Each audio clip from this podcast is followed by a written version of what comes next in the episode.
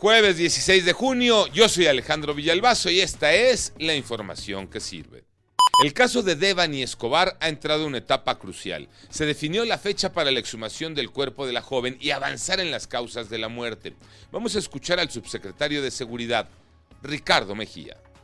Se acordó que la solicitud judicial para la exhumación del cuerpo de Devani se realice el día 30 de junio, que este día eh, se acordó porque el perito forense internacional que tiene eh, el reconocimiento de todo este grupo y fundamentalmente de los padres de Devani está convaleciente de COVID y ya él ya ha estado estudiando el caso, él ya estuvo en México.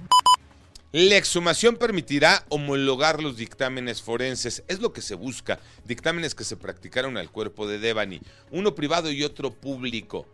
Dos dictámenes que son totalmente distintos en sus conclusiones. Esta es una tragedia para una familia en Mexicali, Iñaki Manero. Gracias, Alex. Es un caso de negligencia que ocurrió en la Clínica Internacional de Especialidades de Mexicali, Baja California.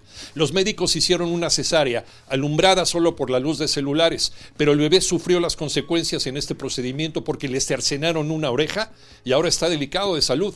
Al ver que el niño sangraba mucho, el médico que lo atendió dijo que él no fue quien le cortó y abandonó el quirófano. Los familiares ya presentaron denuncia, pero la clínica sigue atendiendo las cosas que tenemos que escuchar.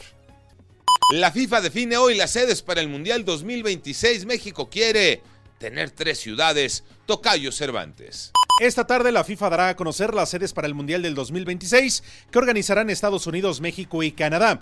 Entre las ciudades que compiten por albergar al menos un partido destacan el Estadio Azteca en la Ciudad de México, el BBVA en Monterrey y el Akron en Guadalajara, además de Los Ángeles, Dallas, Houston, en Nueva York, Vancouver y Toronto. Se espera que la cancha del Coloso de Santa Úrsula, dos veces mundialista, sea la sede del partido inaugural en el 2026. Yo soy Alejandro Villalbazo, nos escuchamos como todos los días de 6 a 10 de la mañana, 88.9 y en digital a través de iHeartRadio. Pásenla bien, muy bien, donde quiera que estén.